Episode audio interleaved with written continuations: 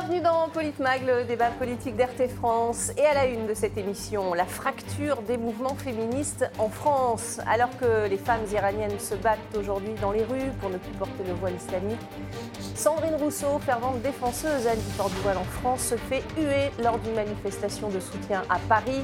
La députée ELV, également accusée d'incarner un néo-féminisme d'inquisition et de délation en rupture avec le mouvement féministe de ses aînés. L'évocation de l'affaire Adrien Quatennens a provoqué pas mal de remous cette semaine sur les bancs de la NUPES à l'Assemblée. Regardez. Depuis plusieurs semaines, on entend ceux qui parlent de leur affection pour un homme qui frappe sa femme. Depuis plusieurs semaines, on fait fi des règles élémentaires de l'état de droit. On jette le discrédit sur les femmes et les hommes, policiers et gendarmes, qui, au péril de leur vie, interviennent après des signalements de violences conjugales. On jette le discrédit sur l'institution judiciaire. On jette en fait des dizaines d'années de combat de nos associations qui ont permis aux victimes d'être accompagnées par la seule voie qui peut mettre un terme à leur souffrance, la voie judiciaire.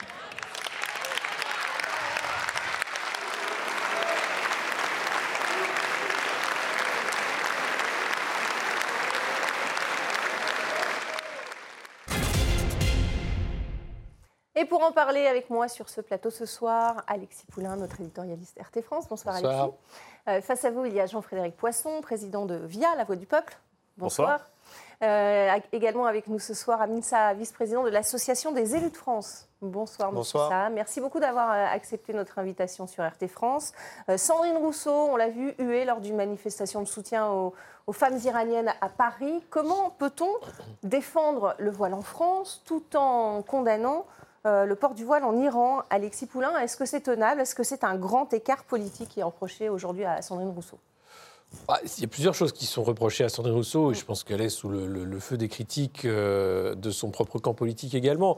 Euh, il faut savoir que dans cette mouvance, non, il y a l'idée de dire il faut arrêter de dire aux femmes ce qu'elles ont à faire et comment elles doivent s'habiller. Donc c'est comme ça qu'on euh, ferme ce grand hiatus où d'un côté on va être solidaire des Iraniennes qui souhaitent brûler leur voile et de l'autre côté solidaire des jeunes filles ici en France qui souhaitent mettre un voile par prosélytisme volontaire. Donc il y, y, a vraiment une, une façon de faire par rapport à ça. On a vu hein, les syndicats étudiants aussi qui sont rentrés dans la brèche.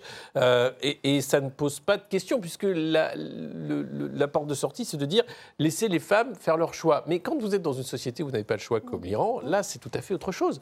Euh, et quand on dénonce le patriarcat, on doit le dénoncer sous toutes ses formes. Et je crois que euh, souhaiter couvrir la tête des femmes, même si elles sont consentantes, il y a quelque part, là, un, reliquat patriarcal évident. mais bon, le débat n'a pas eu lieu encore dans ces instances, et je ne pense pas qu'il ait lieu euh, de, rapidement. Euh, voilà, c'est simplement quelque chose qui fait qu'il y, y a, cette confusion euh, de, des genres parce que la liberté serait de choisir d'être bah, volontairement voilé plutôt que de choisir de se dévoiler. Votre avis sur la question, Jean-Frédéric Poisson? Le même exactement que celui d'Alexis. ce qui me gêne, ce qui m'a gêné dans cette, dans cette affaire, ou ce qui m'interroge d'abord, c'est la fracture générationnelle qu'on voit au sein de ce mouvement féministe, qui est intéressante. Mm. Quand je vois la manière dont, euh, d'un côté, Najat Vallaud-Belkacem, euh, puis Madame Penaud, qui est la, qui est la présidente du groupe LFI à l'Assemblée nationale, traite Elisabeth Badinter. Oui, alors ça, on en parlait justement ah bah alors, en donc détail. Je, donc je, vous laisserai faire la transition. Là, il y a quelque chose d'une fracture générationnelle qui me paraît euh, extrêmement significative et révélatrice aussi d'un féminisme qui change de nature. C'est-à-dire on passe d'une défense du droit des femmes, qu'on en pense ce qu'on veut, mais mm. qui était concentrée sur, cette, sur cet aspect. Et on en vient à la volonté d'éradiquer de manière définitive tout ce qui pourrait lui résister d'une manière ou d'une autre, avec toutes les, armes possibles et imaginables, y compris la délation, euh, y compris la dénonciation, y compris la justice mmh. parallèle, y compris une forme de charia interne mmh. euh, chez Europe Écologie Les Verts, y compris un certain nombre de méthodes qui n'ont rien à voir avec l'universalisme qui est encore, on est d'accord ou non, en tout cas, la pente naturelle d'Elisabeth Badinter, comme c'était celle de Sylviane Agazinski, euh, Madame Jospin, à la ville, il y a quelques années. Euh, Amine Saha, quel est votre, euh, votre sentiment sur cette question? Est-ce qu'on peut être féministe et porter le voile, selon vous? Bah, D'abord, la question du féminisme, et comme dans toutes les luttes, euh, il y a des désaccords, il y a des choses qui sont pas... Enfin, tout le monde n'est pas d'accord dans un même groupe de lutte.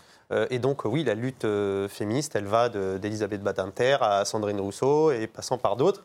Euh, la réalité, les, les hommes aussi, hein, je précise, parce oui, bien sûr, bien sûr. Il y, a, aussi des femmes qui sont, et des hommes qui sont féministes, bien sûr. Vous avez raison. Et, et parfois même, ils l'instrumentalisent, ils l'instrumentalisent un peu trop, à mon, à mon sens. Si vous dites que je suis un homme? Ah non, commencez pas. Va être obligé de partir. La réalité, c'est que, que Sandrine Rousseau, elle s'est enfermée dans un rôle depuis quelques mois euh, où elle est dans, dans la recherche euh, permanente du buzz, euh, notamment pour exister, parce qu'il y a un enjeu au sein d'Europe Écologie Les Verts, etc.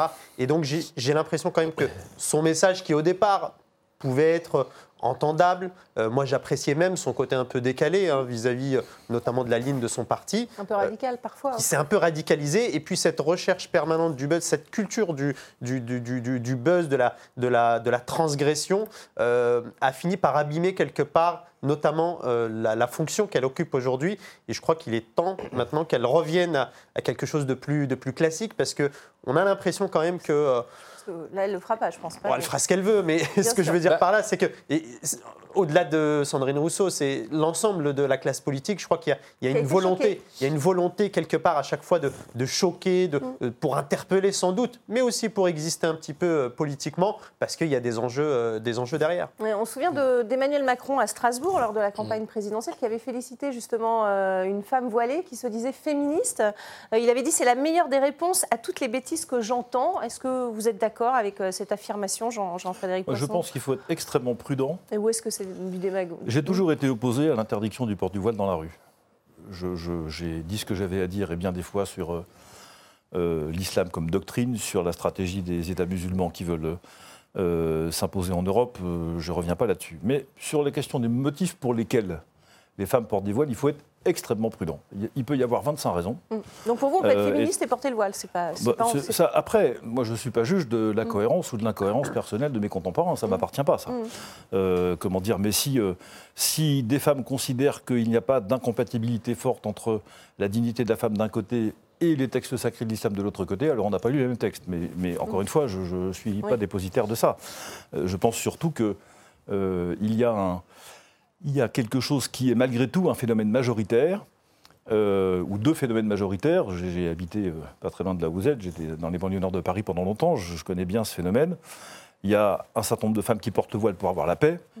et un certain nombre de femmes qui portent le voile parce qu'elles y sont contraintes, et un certain nombre de femmes qui portent le voile parce qu'elles le veulent. Mm. Alors, vous ne pouvez pas traiter ces trois intentions de la même manière. Donc, il faut être extrêmement réservé et prudent. Comment trouve-t-on sa cohérence en portant un voile en étant féministe Ça, je n'en sais rien. Mm. Mais, mais, en euh, voyant notamment ce qui se Moi, j'y vois pas de contradiction particulière. Enfin, vous dites que vous avez habité dans les, dans les quartiers euh, euh, nord de Paris. Moi, j'y vis depuis 35 ans.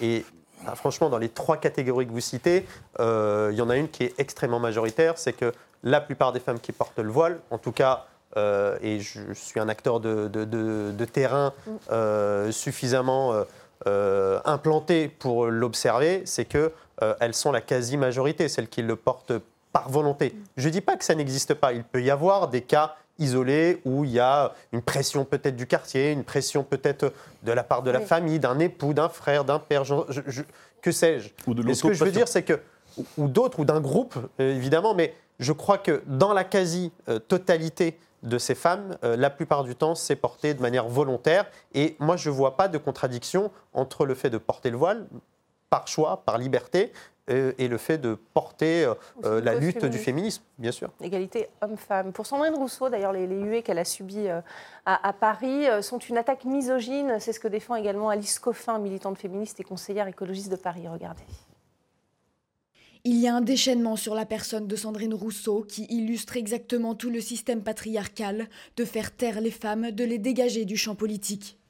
Y aurait-il un système patriarcal qui veut faire taire les femmes, Alexis ah euh, Je ne pense pas qu'il y ait. Euh, c'est on parle de la bonne guerre. Évidemment, non, mais, hein. oui, non, mais bien sûr, mais en France, on revient de loin quand même. On a. Euh, enfin, il y a toujours eu, hein, et c'est sûr, un, combat nécessaire pour la liberté des femmes, l'égalité, et donc c'est nécessaire. Et il y a toujours des reliquats, évidemment, de cette oppression-là. donc je comprends ce qui est dit là. Maintenant que ce soit utilisé en stratégie de défense, il faut voir ce qui a été dit au sein du, propre camp de Sandrine Rousseau, c'est-à-dire que mm. les attaques ne sont pas forcément fondées, il y a quelque chose de l'ordre de l'acquisition, mmh. euh, c'est pas des façons de faire contre Julien Bayou, oui, bien sûr, secrétaire général de, de, LV, euh, et, donc il y, a une vraie question sur l'utilisation politique de la lutte féministe euh, et, le dévoiement de celle-ci. Euh, donc derrière, il ne faut pas mélanger tous les combats. On parlait des néo-féministes et des féministes mmh. canal historiques. il y a quand même derrière l'idée de dire dire il faut défendre le droit des femmes. Mm. Et il est globalement attaqué, ou il est précaire, fragile. donc c'est nécessaire de se mettre d'accord et d'arrêter sur des sous-combats à, destin politique, mm. comme le discours d'Aurore Berger qu'on a passé tout à l'heure, qui est purement un discours de récupération politique et pas autre chose, puisqu'elle avait défendu à l'époque Nicolas Hulot, qui était. et Gérard Darmanin et, Damien, et autres. Oui, c'était la Dans le camp de la majorité présidentielle, il y a quand même quelques exemples assez frappants. Voilà, donc, je crois qu'ils ne sont pas les mieux placés pour donner des leçons. parlementaires, ils en ont profité pour, euh, pour s'en prendre. Euh, oui, puis c'est un sujet qui permet de, de, faire oublier que la France est endettée à hauteur de 3 000 milliards, que euh, c'est la, banqueroute et, la faillite. Et donc on parle de sujets qui sont finalement des sujets de société qui ne font pas de mal. C'est ça qui est, qui est très, très perturbant dans cette rentrée politique, c'est mm. qu'en fait, elle s'est faite autour de quoi? Avec qui a-t-on droit de jouer au football quand on joue dans l'équipe de l'Assemblée nationale? Moi, j'étais pilier gauche du 15 parlementaire. On ne s'est jamais posé la question de savoir qui est devenu d'où. Enfin, c'est pas. Oui, parce que les... sous qu'il y avait euh, des députés du Rassemblement national, beaucoup ont boycotté euh, cette rencontre. Non, mais ça, ça, ça c'est une. Vous voyez, enfin, moi qui j'ai fait deux mandats au Parlement et c'était mon honneur et ma passion. Euh, le fait de serrer la main, comment dire, d'aider à mettre des pansements quand on rentre sur le terrain de rugby ou de délasser ses godasses parce qu'on a une foulure mm. du poignet, ça n'empêche pas de se mettre sur le nez ensuite dans l'hémicycle. Ça fait mmh. même partie de la culture. Oui, il y a les idées politiques et il y a les. Oui, enfin, il y, a un temps pour tout. On n'est pas la peine. C'est pas la peine de propager de la haine partout. Ça sert à rien. Mmh. Euh, on a parlé donc de ces affaires. Moi, ce qui me frappe dans le discours de Madame Coffin, qui est la rhétorique alors euh, néo-féministe à fond de la caisse, et il, ne manque pas un mot. Mmh. Euh, mais vous avez vu les images de l'intervention de Madame Rousseau. Qui siffle Madame Rousseau? Ce sont des femmes. Ce pas des hommes vous, avez, vous avez vu comme moi les images. ça veut dire quoi? Ça veut dire que les femmes qui sifflent, qui vont à cette manifestation pour des femmes de famille iranienne, seraient elles-mêmes euh, le pur produit de cette société patriarcale. Enfin, ça, ne veut rien dire, c'est parfaitement incohérent. Et on est, troisièmement, je ne peux pas évacuer cette réflexion euh, de, mon propos. Euh, personne n'ignore qu'il y a bientôt des élections internes chez Europe Écologie et Vert. Dégager Julien Bayou à peu de mm. frais euh, sur des choses sur lesquelles euh, je le plains beaucoup parce que euh, je ne sais pas ce qu'il a fait, ce qu'il n'a pas fait, ça ne m'appartient pas. Et d'ailleurs, c'est scandaleux qu'on mette sur, qu'on étale sur la, on parlait de la place publique psychologique à l'encontre de son ex-compagne. D'ailleurs, si vous voulez, on va, pas, on va pas très bien ce que c'est, par ailleurs, mais bon. On va l'écouter, Julien Bayou. Justement, il a, il, il a répondu à, Sandrine Rousseau, qui l'a accusé, je le rappelle, sans preuve hein, lors d'une émission de télévision. vous voyez ces propos justement publiés dans Le Monde cette semaine. Pour moi, il ne faut pas confondre féminisme et macartisme. Ce n'est pas un excès du féminisme, c'est un dévoiement. On ne balance pas à une heure de grande écoute la situation psychologique de quelqu'un qui souffre ou des accusations sans éléments. Il emploie le mot euh, macartisme, une chasse aux sorcières, c'est ce que dit Julien Bayou. Euh, Amin Saha, est-ce que. juste pour revenir sur votre interrogation précédente, c'est-à-dire que moi je prends la situation de Sandrine Rousseau de manière isolée. Euh, les huées dont elle a, fait, fait l'objet il y a quelques jours sont pas destinées à l'ensemble des féministes de manière générale, mais précisément à Sandrine Rousseau. D'ailleurs, il y avait d'autres d'autres euh, féministes qui étaient présentes euh, dans cette manifestation et qui n'ont pas euh, essuyé ces, ces, huées. Donc moins. ou moins, voire pas du tout pour mm. certaines qui ont même été qui ont même été accusées, enfin en tout cas, été entraînées dans la. un échange entre elles en disant t'en as eu plus que moi, mais non, c'est pas vrai. Ça, c'est leur problème, mais ce que je veux dire par là, c'est que Sandrine Rousseau, depuis, depuis c'est ce que je disais tout à l'heure, depuis un certain temps, elle multiplie les sorties médiatiques. Euh, on se rappelle du fameux barbecue et, et, d'autres sorties. Et finalement, son message finit par être brouillé, alors que finalement, la situation des femmes iraniennes en Iran et la situation des femmes en France n'est pas la même. Bah, Ce sont deux sujets, à mon sens, qui sont totalement euh, différents. Et par ailleurs, euh, moi j'ai vu euh, passer un certain nombre de tweets, notamment celui de Charline Van Hoonecker sur le sujet, qui disait à peu de choses près, bon, les femmes, elles doivent être libres où qu'elles soient qu'elles soient en Iran, qu'elles soient en France ou ailleurs, elles doivent être libres de porter ou de ne pas porter le voile. Et donc, ce n'est pas parce qu'on défend la liberté des femmes iraniennes en Iran qu'on doit euh, instrumentaliser euh, cet événement euh, pour, pour justement oppresser quelque part les femmes, les femmes en France qui font le choix de, porter le, voile. Jean-Frédéric Poisson, c'est du macartisme, pardon Ah oui, on en est là. en termes de méthode, ça y ressemble. je ne suis pas un exégète très très compétent ni habituel de la pensée de Julien Bayou, mais ce que j'en comprends, c'est qu'il vise des méthodes qui, portent des accusations graves sur des gens, sur des sujets sur lesquels il n'y a pas de délit. D'ailleurs, il paraît que Mme Rousseau a reconnu elle-même qu'il n'y avait pas matière pénale, donc on, se demande de quoi on parle. de, de, quoi, on se mêle. trois, cette intrusion du champ politique dans la sphère privée. Moi, je suis un ardent défenseur du maintien d'une sphère privée. L'existence d'une sphère privée, c'est quelque chose qui quand même relève d'un processus totalitaire. Et quatrièmement, je l'évoquais tout à l'heure dans ma première intervention, c'est l'invention d'une justice parallèle. Enfin, l'argument qui consiste à dire attendez, vous voyez bien quelque chose puisqu'il y, a une enquête en cours. Ce sont des journalistes qui enquêtent. Mmh les tribunaux médiatiques sont en permanence. Le plus grand respect du monde en avance sur la justice. Enfin, il ne faut pas se tromper de juge non plus. Non, non, c'est ça. Ça s'appelle le tribunal médiatique ou le tribunal populaire. On a une émission là-dessus. Ouais, bien sûr, mais, mais, parce que ça, ça précède du, même problème. C'est-à-dire qu'on mélange tout et que derrière, ces accusations permettent de casser des, carrières politiques, voire des vies, des vies professionnelles.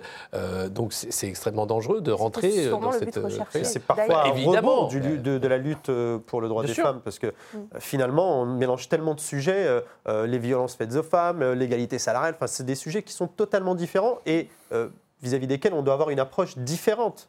Ah, est-ce que c'est pas contre-productif justement pour euh, Sandrine Rousseau? Est-ce qu'elle fait avancer ou reculer justement la, cause des femmes? Regardez ce sondage sur l'action de Sandrine Rousseau.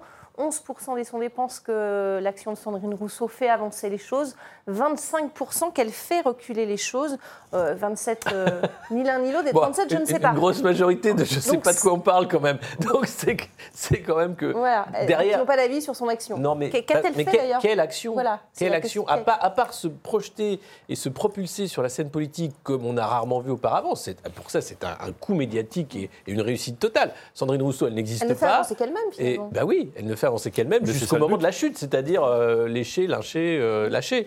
Euh, là, on est dans la phase ah lynchage.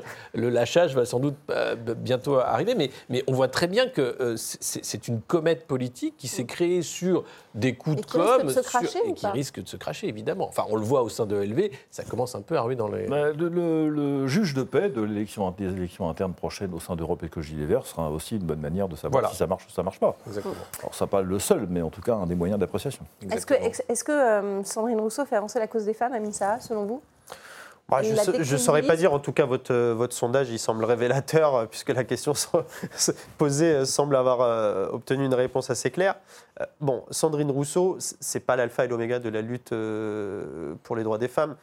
heureusement pour elle. Heureusement pour nous et pour, pour, l'ensemble des Françaises et des Français. Parce qu'il y a cette focale médiatique. On n'a jamais autant parlé, autant évoqué la lutte pour les droits des femmes. Mm. Et Franchement, c'est tant mieux. violences contre. Et c'est tant mieux. Et c'est tant mieux. Mais il y a quelque part une forme d'instrumentalisation. Alors il y a Sandrine Rousseau qui, le prend à son compte et qui, euh, qui en fait usage pour euh, exister sur la scène médiatique. Mais il n'y a pas que Sandrine Rousseau, il y a aussi notamment des hommes en politique mm. qui font euh, en permanence de grands discours sur, sur le féminisme, sur le droit des femmes, et notamment de grands responsables politiques. On le voit bien qu'au moment des investitures, Bon, là, il n'y a plus personne. Hein. Euh, mm. on n'a qu'à regarder euh, la, composition de l'Assemblée nationale. Et encore, c'est le plus visible, mais on pourrait regarder aussi le Sénat et d'autres euh, instances où clairement, il y a un déficit encore à, rattraper, même si je sais qu'on a fait un certain nombre d'avancées depuis ces dernières années. Alors, Sandrine Rousseau ne ferait pas avancer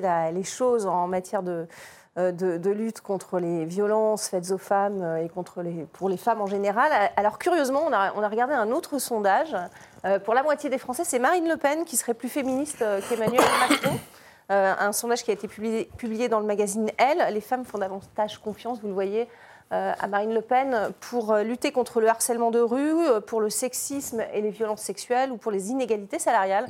C'est surprenant, non? Non, bah, regardez le bilan d'Emmanuel Macron. C'est mm. un faux féministe. Il s'est entouré euh, quasiment que d'hommes euh, blancs, des, des, mâles blancs de plus de 50 ans. Euh, ça, c'est systématique. Et puis, il a instrumentalisé la cause. C'était un des premiers à, faire ça. Il y a une certaine parité quand même. Hein, oui, non, mais d'accord. Ça, c'est un peu amélioré. Mais enfin, on, parlait de Marlène Schiappa, dont c'était le rôle. Elle a, elle a, rien fait à part inviter des influenceuses à, dîner. et puis là, vous avez.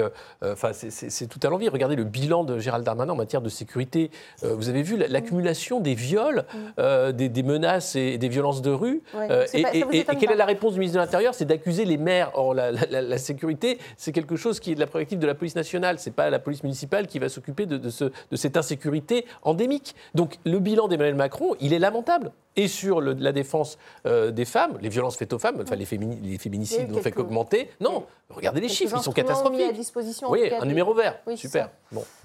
Qu'est-ce que ça vous inspire Le fait que Marine Le Pen soit mieux placée que Emmanuel Macron pour bah, défendre les femmes? Je pense qu'il y a, cette, cette, idée chez beaucoup de nos compatriotes, je la partage assez d'ailleurs, que parler du droit des femmes est quelque chose d'abord que le législateur que je suis entend mal, non pas parce que mm. ça me choque que je suis bien entendu convaincu que les femmes ont les mêmes droits que les hommes, c'est pas ça le sujet. Mais le fait de les isoler, d'une certaine manière, ça, ça les affaiblit.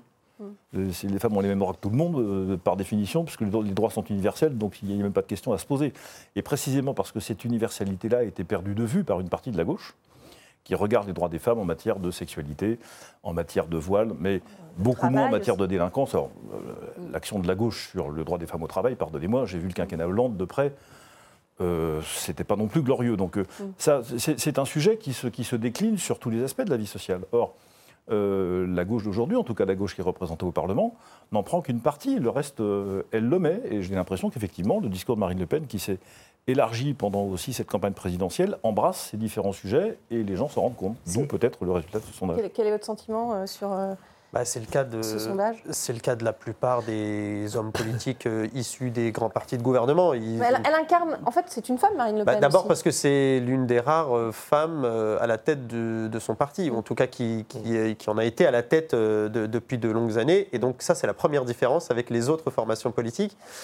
ensuite, il y a évidemment quand on n'a jamais été aux affaires, c'est toujours plus facile que lorsqu'on a été aux affaires. Mmh. Et euh, bon, on peut, on peut regarder les, bilans euh, des derniers présidents, derniers gouvernements de manière générale.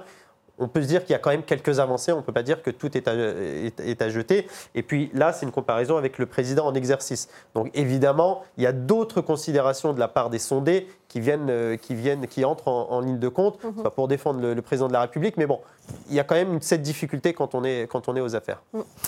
Cette semaine, Danielle Obono, la, la députée ah. LFI, a posté un message dans lequel elle s'en prenait aux gens, je cite, qui euh, instrumentalise la lutte des femmes en Iran pour insulter la lutte des femmes en France. Regardez son tweet et on en parle après. Bonjour à tous et toutes, sauf aux gens qui instrumentalisent la lutte des femmes en Iran contre l'oppression pour insulter et disqualifier la lutte des femmes en France contre l'oppression, cela, mangez vos morts. Alors le néo-féminisme pardon, doit-il euh, choquer, quitte à être vulgaire pour euh, fonctionner? C'est Twitter, hein, ça va. Euh, c'est pas non plus une déclaration officielle euh, ou un communiqué de presse. Donc bon, c'est aussi ça qui fait que Sandrine Rousseau a ce succès, c'est-à-dire qu'on va s'arrêter sur chaque déclaration sur Twitter. c'est Daniel, Obono. Oui, non, mais ça, précède du, même principe, c'est-à-dire en, mettant manger vos morts, elle sait très bien que ça va faire causer sur les plateaux, et donc voilà, l'effet est, est, avéré. donc action, réaction, c'est un outil hein. politique. Oui, bah oui, c'est une boutade et c'est un outil politique. C'est-à-dire que la petite phrase est devenue l'alpha et l'oméga de la politique tellement il n'y a plus de politique dans ce pays. Euh, donc euh, eh ils ont raison finalement. Je ne peux pas leur en vouloir de faire systématiquement de la petite phrase. Sauf qu'au bout d'un moment, moi en tant que citoyen, je suis fatigué mm. et je pense que ça commence à fatiguer tout le monde. Votre sentiment, Jean-Frédéric Poisson? Euh, je, partage ça aussi. Je pense que là, Il, y a, il y a chez beaucoup, de, beaucoup de ces personnes une très grande maîtrise des outils de la communication moderne. Euh, et que ça leur donne euh, temporairement une, grande maîtrise en en oui, enfin une maîtrise, grande maîtrise. Un peu de vulgarité dans ces trucs. Oui, parce que c'est le jeu. Parce que ça marche. Voilà, c'est ce que ça fonctionne. Tout le monde est capable de le faire. Ah ben, bien sûr, mais, mais, tout le monde parle aujourd'hui. Mais tout le monde, tout le monde le fait. Tout le monde le fait pas parce que parce qu'il y en a qui ont des filtres ou des freins. Euh, qui savent, un homme, ça s'empêche, comme dirait Camus, ça vaut pour les femmes aussi. D'ailleurs, donc ça s'empêche, ça, ça se pose des limites, ça se contient. Euh, là, on est en dehors de la contention. Un homme, ça se contient Vous voulez dire que les femmes ne se contiennent pas Un homme, c'est ce, ce que disait. Non, non, j'ai précisé que ça concerne aussi les femmes. Comme disait, comme disait, le père Lacordaire dans un célèbre sermon du carême de, au 19e siècle à Notre-Dame, quand je parle de l'homme, j'embrasse la femme. comme ça, ça, ça, ça, on inclut le propos. Ok, Aline, ça. Bah, moi, en fait, j'ai l'impression que c'est un peu l'héritage de la législature précédente. C'est-à-dire qu'on avait un groupe euh, de la France Insoumise qui était plutôt réduit sur le mandat précédent. Ils étaient un peu plus d'une quinzaine. Et donc, il fallait quand même faire un peu d'outrance, être un peu dans la, dans la transgression pour exister et euh, montrer quelque part qu'on joue le rôle de l'opposition dans l'hémicycle. Mm. Aujourd'hui, on n'est plus exactement dans la même situation. On a quand même un groupe euh, de la France Insoumise qui est beaucoup plus conséquent, au sein même d'un intergroupe qui est euh, encore plus conséquent. Et donc, on, aurait pu imaginer que toutes ces transgressions, cette, cette manière un peu punchy hein, de, faire de la politique, aurait, euh, aurait été un peu en, réserve, mais finalement, j'ai l'impression qu'il reste encore quelques, euh, euh, quelques résidus. Euh, et ce qui est dommage là-dedans, c'est que ça contraste quand même avec la, la posture de l'autre côté de l'hémicycle, à savoir du côté du, du, du Rassemblement national, qui joue la carte de l'apaisement, de la normalisation, etc. Hein, qui sont très, voilà, qui commentent pas trop l'actualité, les affaires, etc. c'est vrai. Mais j'ajoute, j'ajoute un point à ce que j'évoquais tout à l'heure, enfin je renforce. on est sur Twitter, c'est vrai. Mm il y a euh, dans, chez ces personnes-là, ils savent comment ça fonctionne, ils ont eu, c'est vrai. Euh, il y a de l'outrance, c'est vrai. C'est le réseau de la polémique. Euh, mais trop d'outrance, tu, Non, mais c'est au-delà de ça. discours, on, est, on est à l'Assemblée nationale. Nous parlons de représentants de la nation française. C'est ça. Quand on est représentant de la nation française, il y a des choses qu'on doit s'interdire. Mm. Euh, comme on le fait sur un plateau de télévision, on Comme on le fait à peu près partout, mais comme on le fait en général quand on est en représentation? Mm. Euh, il y a eu des, quelques commentaires sur les tenues vestimentaires un peu, un peu, un peu décontractées d'un certain nombre de parlementaires. Mm. Je comprends ces remarques-là, pourquoi? J'ai été élu local, j'ai été maire, comme vous l'êtes, euh, cher monsieur. Quand on célèbre un mariage, il est exclu, pourquoi est-il exclu de venir en tongue, bermuda et polo? Mm. Bah, c'est une, une, question de respect pour ceux qu'on accueille et qu'on marie, tout simplement. C'est pas, non, c'est pas un problème de patriarcat, c'est un problème de respect. La tenue, c'est l'image du respect qu'on donne à ceux à qui on s'adresse et du lieu dans lequel on se trouve. Et là, je, trouve que la remarque de Mme Obono on va, poursuivre dans la deuxième partie, si vous le voulez bien. Je note d'ailleurs que personne n'est en cravate ce soir. On se finit sur les cravates. On en parle, on, continue ce débat dans, dans quelques minutes. Restez avec nous. On aura Eric Revel qui va nous rejoindre sur ce plateau.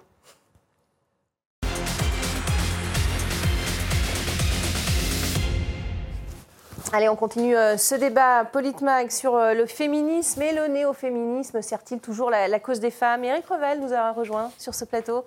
Je suis pas en retard.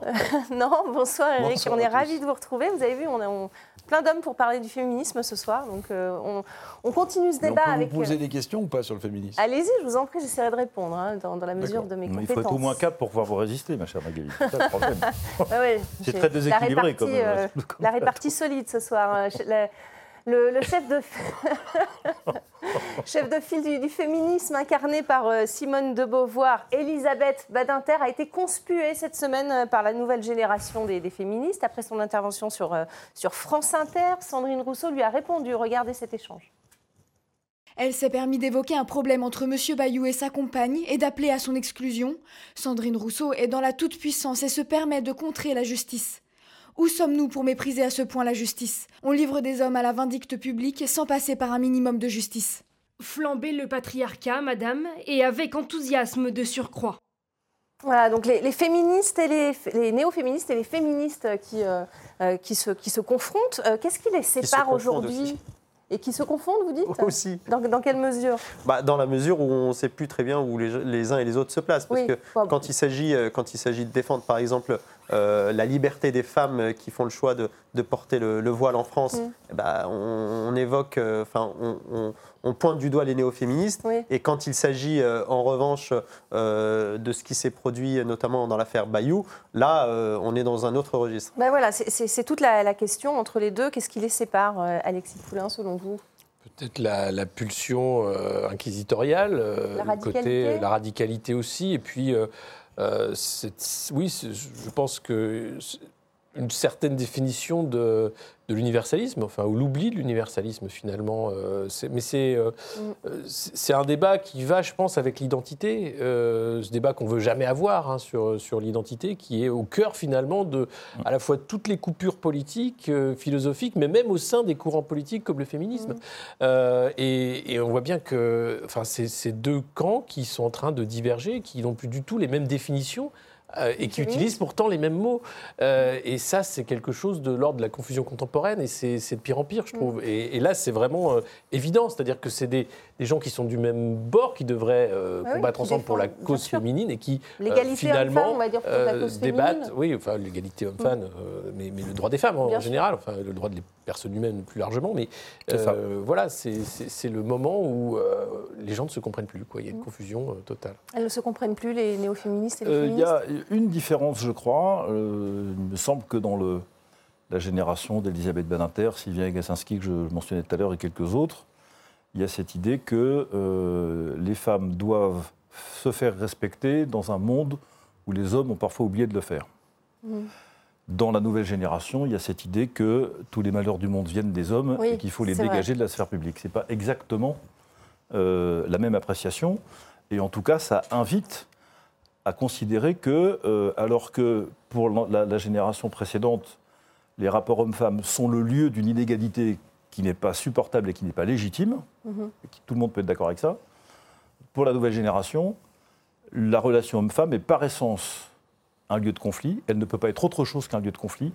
Et donc, euh, dans la grande tradition marxiste, euh, il faut éliminer une des deux branches de la dialectique pour que la synthèse se fasse. Et donc, ce sont les hommes qu'il faut faire disparaître. D'ailleurs, je pense que Mme Rousseau est exactement dans la perspective du suffrage interne des Verts, encore une fois, que je ne peux pas déconnecter de cet épisode, mmh. dans cette perspective. C'est votre avis, Éric Revel Qu'est-ce qui bah, sépare euh, les néo-féministes des féministes dites classiques bah, Beaucoup de choses. C'est vrai que quand vous voyez le, quand, quand, vous écoutez le discours de Mme Banater, que vous voyez Mme Banater que vous écoutez le discours de Mme Rousseau et que vous voyez Mme Rousseau, pas pareil. Euh, là, il y a déjà quelques petites choses qui les diffèrent. C'est argumenté, mais, écrit. Mais, mais, moi, je voudrais revenir à ce qu'a dit Mme Banater, quand même, euh, qui est d'une justesse absolue, qu'on soit féministe ou pas.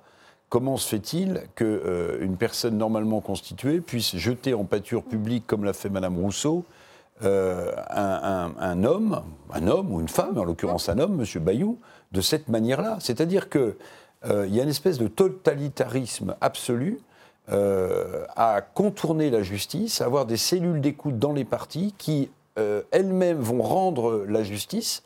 Et quand elle parle de transparence, Madame Rousseau, elle devrait plutôt parler de délation. Donc les propos de Madame Banater, au-delà de, ce qui sépare les néo-féministes des, des, féministes plus anciennes, c'est quand même le fond du problème. Comment est-ce que une femme politique ou un homme politique peut dénoncer sur la place publique quelqu'un contre lequel on n'a aucune preuve, aucune preuve de rien du tout, et simplement le, le, coller au pilori de, des médias. Enfin, moi, je trouve ça, mais absolument scandaleux. C'est du totalitarisme pour moi. Du totalitarisme Est-ce que ça procède de la même façon, le fait qu'on dise que tout homme, enfin que ces néo-féministes disent que tout homme est un potentiel violeur? Oui, c'est pareil, c'est la haine euh, d'une euh, partie euh, de, l'humanité. après, dans la radicalité, il y a cette façon de vouloir prendre le pouvoir et d'éliminer ceux qui étaient au pouvoir auparavant. On l'a vu dans d'autres mouvements qui viennent d'outre-Atlantique. Et, il y a, cette, cette, façon de procéder, de dire nous devons être radicaux pour prendre le pouvoir. Et il ne s'agit pas là d'égalité, il s'agit de renverser l'ordre établi, le patriarcat en l'occurrence. et donc c'est un courant politique qui existe qui, est, euh, euh, qui a toujours existé dans le féminisme, hein, mm. auparavant, y compris à, l'époque de Madame Badinter, bien sûr, euh, mais, mais, qui prend maintenant, oui, mais, mais qui prend le, lead, on va dire.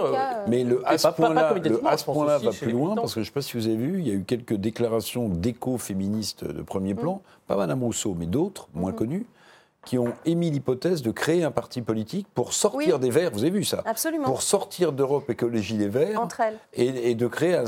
Enfin, là, écoutez, ça, enfin, ça devient. Euh, je n'ose pas imaginer le score euh, mm. électoral, mais là, c'est-à-dire que euh, ce, parti devient une secte.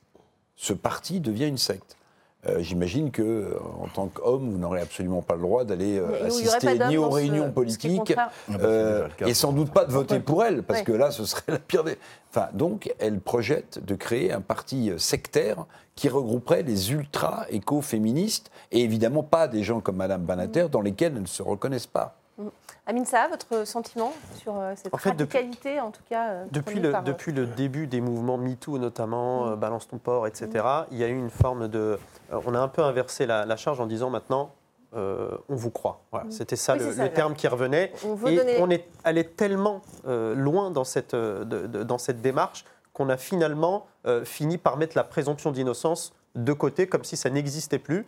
Et à tel point qu'il y a eu un collectif d'une centaine d'avocates il, y a quelques, il y a quelques mois, quelques années, mmh. qui avait euh, signé une tribune pour euh, dénoncer euh, ça et pour remettre au centre l'importance de la, de la présomption d'innocence. Et je pense que c'est ces, extrémités-là, finalement, qui desservent la cause féministe. Est-ce qu'en tant qu'homme, vous, ça vous, ça vous inquiète, ces positions extrêmement radical contre. Moi, ça alors je veux dire, moi, c'est pas que ça m'inquiète, c'est que ça me terrorise, ça me terrifie. Alors c'est peut-être l'effet recherché, parce que parfois, quand vous entendez ces passionnariats de, euh, de, l'écoféminisme, elles ont peut-être comme euh, volonté, comme but de terrifier, de terroriser, de traumatiser mm. un maximum d'hommes. Mais moi, ce qui me, ce qui me ou, de nier le genre euh, humain, tout simplement.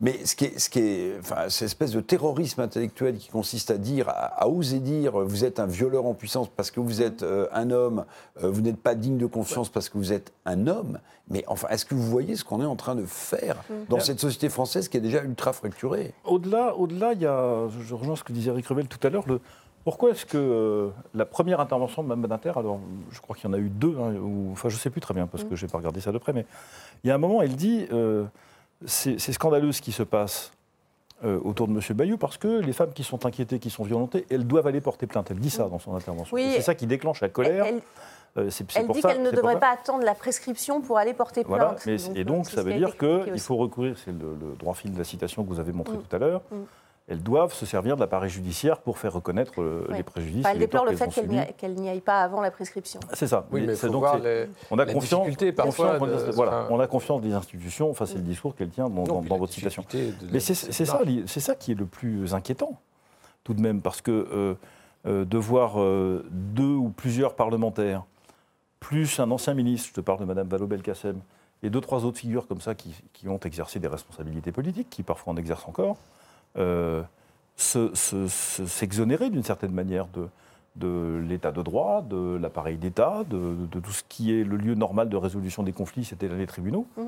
Ça, c'est quand même extrêmement interrogeant. Mm. Extrêmement interrogeant. Je pense que ça ne perdurera pas, mais la pente n'est pas bonne. Alexis? Oui, bah, ça permet d'enterrer ou d'accélérer des affaires. Enfin, on voit bien qu'il y a aussi un temps politique de, ces affaires, euh, puisque là, il y a la la question sur le, leadership de, de LV. Mais euh, moi, ça ne me terrorise pas, ce, discours radical, parce que je pense que c'est une arme politique comme une autre et que parfois, dans ces luttes, la radicalité est nécessaire. Euh, partagé par une majorité mais non, mais parce que ça, peut évidemment desservir la mm. cause, in fine, parce que euh, le message est brouillé, parce qu'on ne retient que la violence, parce qu'on ne retient que l'outrance. Parce que tout ce qui est exagéré est insignifiant. Voilà, mais, mais, je peux comprendre que la radicalité soit un outil nécessaire en politique. Mm. Et, et, voilà, c'est ce qui est fait. Le problème, c'est quand il n'y a que de la radicalité.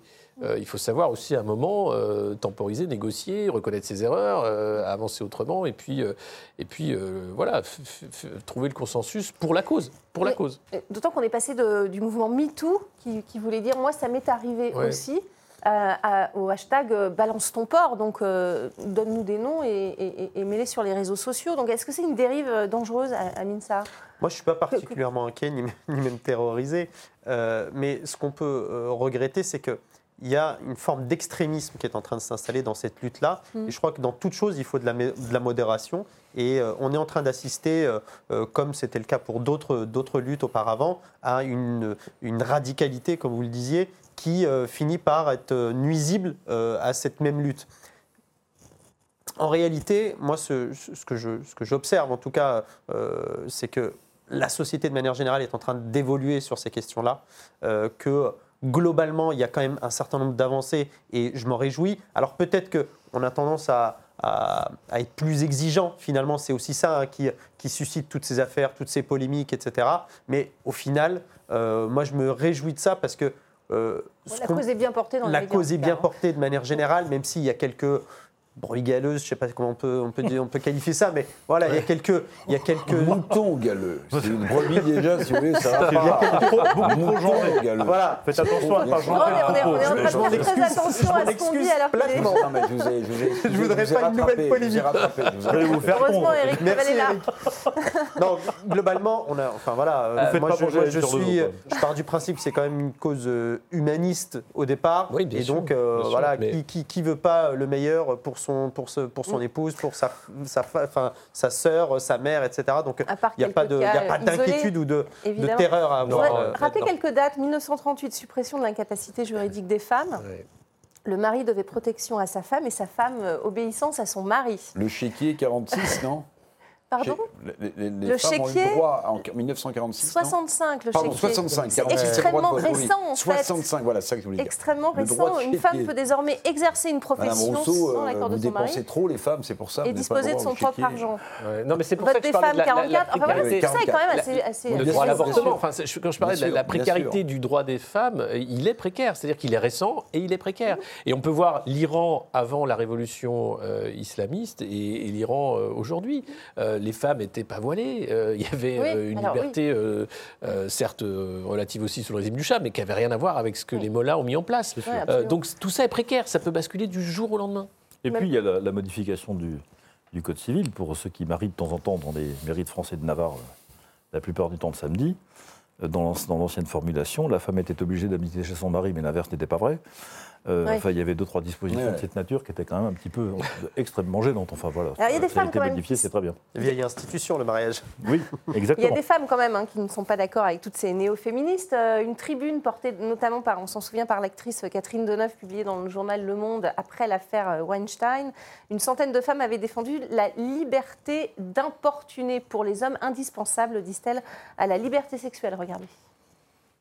Le viol est un crime, mais la drague insistante ou maladroite n'est pas un délit, ni la galanterie une agression machiste.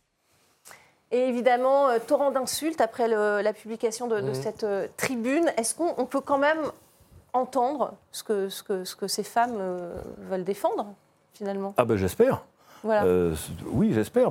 Sans être taxé de, de, patriarcal. Dommage pour, dommage pour ceux qui sont maladroits, tant pis pour eux, mais euh, non, je pense que là aussi, c'est une question, ce que dit M. Saha tout à l'heure, c'est une, question d'équilibre en fait.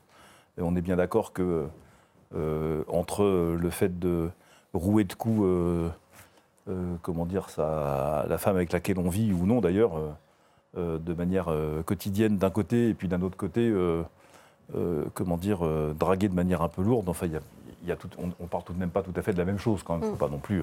Il ne faut pas exagérer. On ne sombrons pas dans un puritanisme qui n'a rien de latin que nous hmm. sommes. C'était courageux de la part de ces actrices de publier ce genre de tribune, selon vous Je ne mets pas le courage là-dedans. Hein, non, c'est une prise de position. mise au point normal. Mais, euh, oui. voilà, qui, permet de, poursuivre le débat, mais parce, parce qu'il y a un débat, parce hmm. qu'évidemment, il y a la question de l'acquisition, hmm. il y a la question de la justice, où est la justice Parce que si les femmes aussi attendent si longtemps pour euh, porter plainte, c'est peut-être qu'il y a des carences euh, dans la prise de parole. Peut-être faire sauter la prescription. Ben, bah, alors, ça réglerait le problème. Ça, c'est pas possible. C'est compliqué. Mais, mais, mais c'est déjà sur la comment faire pour euh, aider à la parole, pour aider justement au dépôt de plainte, parce que jusqu'à présent, c'était quelque chose de très délicat et, de très violent pour une femme qui a mm. été victime de violence d'aller dans un commissariat et de se faire rironner ou de ne pas être prise au sérieux. Enfin, c'est quelque chose de grave même si la ça a évolué, non, ça a évolué, mais, mais, on voit bien qu'il y a, beaucoup de choses encore qui doivent évoluer. Donc euh, c'est normal de, voilà, de, de, de, continuer de se battre parce que ce droit-là est précaire, parce que euh, moi je pense qu'il faut être du côté des victimes, évidemment, et, euh, et qu'à un moment, bah, le mouvement MeToo, il a été nécessaire parce que ça a permis aussi de pointer du doigt des prédateurs, des violeurs, des gens extrêmement dangereux, des pratiques, et de faire avancer de manière très rapide oui, mais, ouais, mais sans ça, on aurait encore euh, le même système et, autant de victimes. Question compliquée peut-être. Le néo-féminisme est-il euh, émancipateur ou éradicateur? Ah, il y a un, il y, a un magazine qui a titré sur euh, question, question compliquée.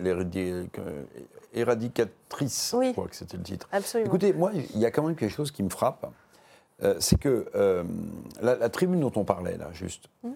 Euh, notamment signée par la plus illustre d'entre elles, Catherine Deneuve. Bon, c'est pas évidemment faire offense à Catherine Deneuve de dire que c'est pas une actrice débutante.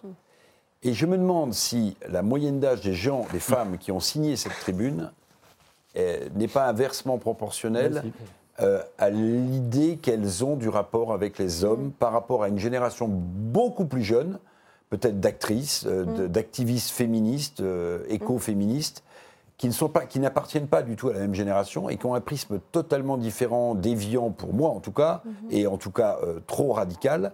Mais je pense aussi qu'il y a un problème de génération dans tout ça. Mhm. C'est-à-dire que la perception qu'on avait, ou que nos parents ou nos grands-parents avaient évidemment des rapports euh, avec les femmes, euh, et heureusement qu'ils ont évolué, est totalement bouleversée. Mhm par rapport à, la, conception qu'ont les plus jeunes femmes, me semble-t-il, qui appartiennent à ces mouvements, et la vision qu'elles ont de l'homme. Ah, Je pense que le, fossé générationnel explique peut-être aussi hum. euh, cette radicalité euh, nouvelle, euh, peut-être. Cette radicalité chez la jeunesse, parce que les, justement les langues se délient aussi, donc elles entendent parler beaucoup plus souvent de, on peut, peut quand même pas non plus évacuer du débat cette, hum. réalité qui est que euh, il y a eu ce rapport du Sénat sur la pornographie la semaine dernière avec Ah oui, une restitution violences dans- sont... chez vos confrères du Monde, je crois, que c'est une double page qui était, qui Oui. était, euh, malheureusement lumineuse.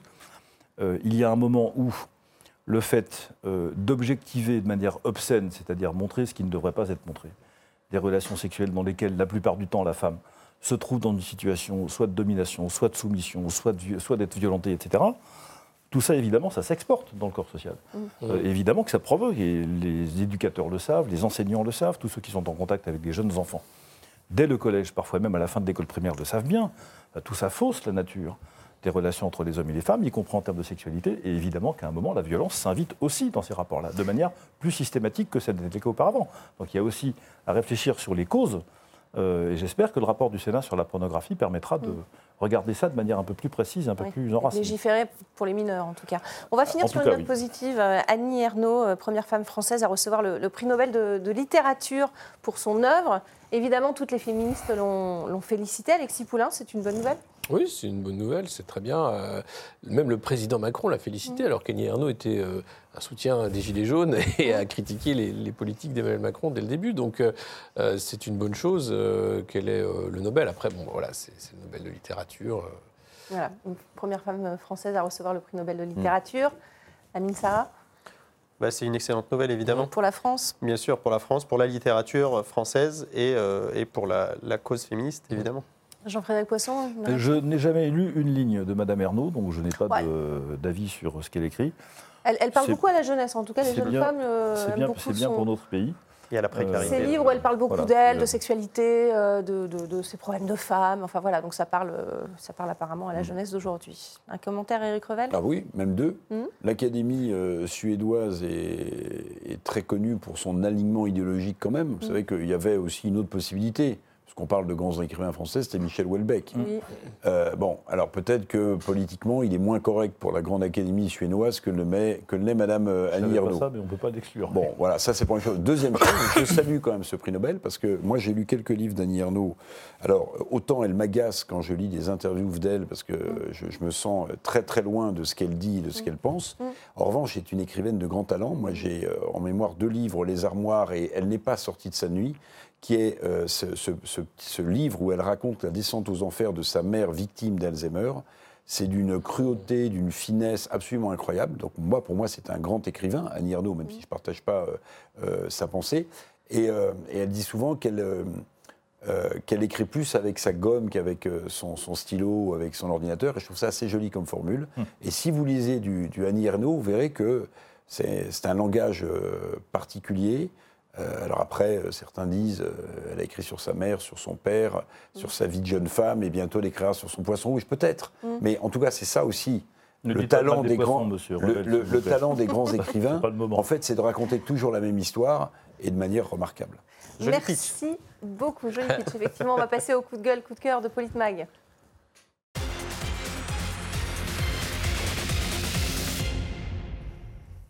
Et ce soir, on a un très très gros coup de cœur. C'est la campagne euh, sobriété du gouvernement. Le clip est sorti ce soir. euh, le clip et un Je slogan. baisse, j'éteins, je cale. Je décale. Je, Je décale, décale. je Je baisse, cale. C'est vous qui Ouais, calez, c'est moi qui cale. Je l'appelle, je décale et Faut pas caler. Elle marche drôlement Donc je bien, la baisse, campagne. j'éteins, je décale. On va vous montrer le clip qui a été un petit peu euh, revu et corrigé par Alexis Poulain. Ouais, ça m'a inspiré. Ouais. Ah oui. Ah, Je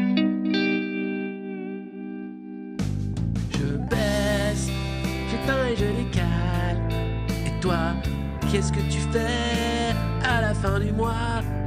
Tu as encore de quoi te chauffer ou bien est-ce que c'est fini? Et toi? Je baisse, j'éteins et je décale. Et je coupe le chauffage. C'est super.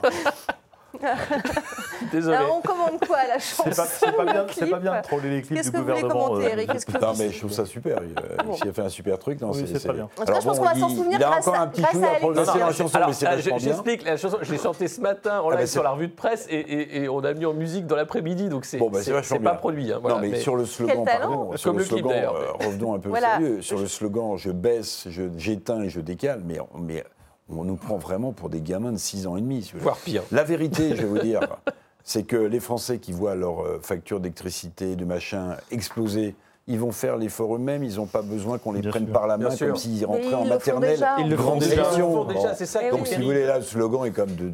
Enfin, c'est presque...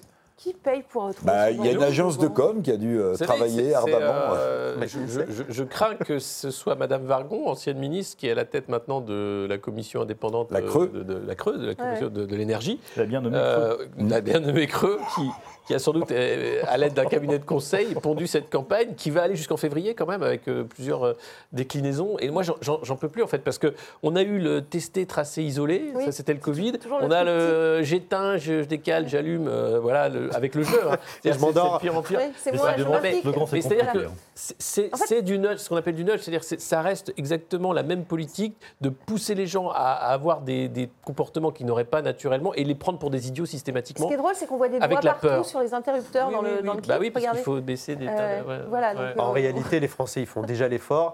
Mais ce qu'on peut se demander, c'est à quoi bon, en fait Euh, À quoi ça sert J'ai l'impression qu'il y a une, c'est- il y a une manière de... des petits gestes Il y a une volonté qui de préparer à- quelque de part, 10% euh, de consommation Mais attendez, le plus hein. grave, c'est pas ça, c'est ce que Agnès Pannier-Runacher a dit cet après-midi. Je ne sais pas si vous avez entendu. Ouais. Qu'en fait, ça, ce qu'on vit là, C'est le début. ça va se répéter Ouais. dans le temps. C'est la première qu'en fait, étape. C'est ça. on est dans Sur un. deux ans, a priori dans- Ah non, non, non, non, elle a Ah. dit, euh, voilà, c'est la fin donc Et ça de n'a pas l'abondance. C'est la fin de l'abondance. C'est une sorte pas de de- pénurie, là, On, pour l'instant. on est en train d'entrer dans un confinement énergétique, en fait. Vous voyez, petit à petit, on va Là-dedans. Avec le crédit social, puisque derrière, il y a ceux qui chaufferont trop, qui vont être montrés Bien du sûr. doigt. Oui. Vous avez les entreprises aussi qui ont des plans énergie. Alors, j'ai- eu un document euh, d'un syndicat qui m'a montré ce qui se passait chez Enedis. Euh, L'idée, c'est de rassembler tous les employés sur un seul plateau, euh, de fermer certains jours avec le télétravail et euh, de, de- parfois de travailler uniquement sur batterie pour les ordinateurs et d'a- d'arrêter avec les bouilloires pour le thé. Enfin, c'est ce genre de délire. Ouais, ouais. Et vous allez avoir un référent énergie dans chaque entreprise qui va être là pour dire non mais t'as pas le droit de te faire un thé à cette heure-là. hein. On est en heure creuse, Ouais, faut pas déconner. Ça va faire beaucoup de référents. le cafés référent euh, sécurité, le référent... Ça, vous inspire quoi, vous, ce, ce clip? Bah, J'ai l'impression qu'on cherche juste à nous préparer à quelque chose qui n'est pas encore arrivé. Parce que Oui. la réalité, quand on, quand on entend ce, qui, que disent les, les experts euh, des, euh, euh, des stocks, notamment de gaz, euh, circuler, il n'y a rien à voir, tout va bien, les stocks sont, sont pleins. de- de- cet de hiver, pétrole. tout ira bien cet hiver. Mais en réalité, on nous prépare à quelque chose. Allez. j'éteins et je décale. Allez, on va remettre un, un petit extrait encore pour finir cette émission. Merci beaucoup, c'est la fin de ce débat. Allez, on, on finit en musique peut-être si, on- si la régie est d'accord Ah, la régie est d'accord.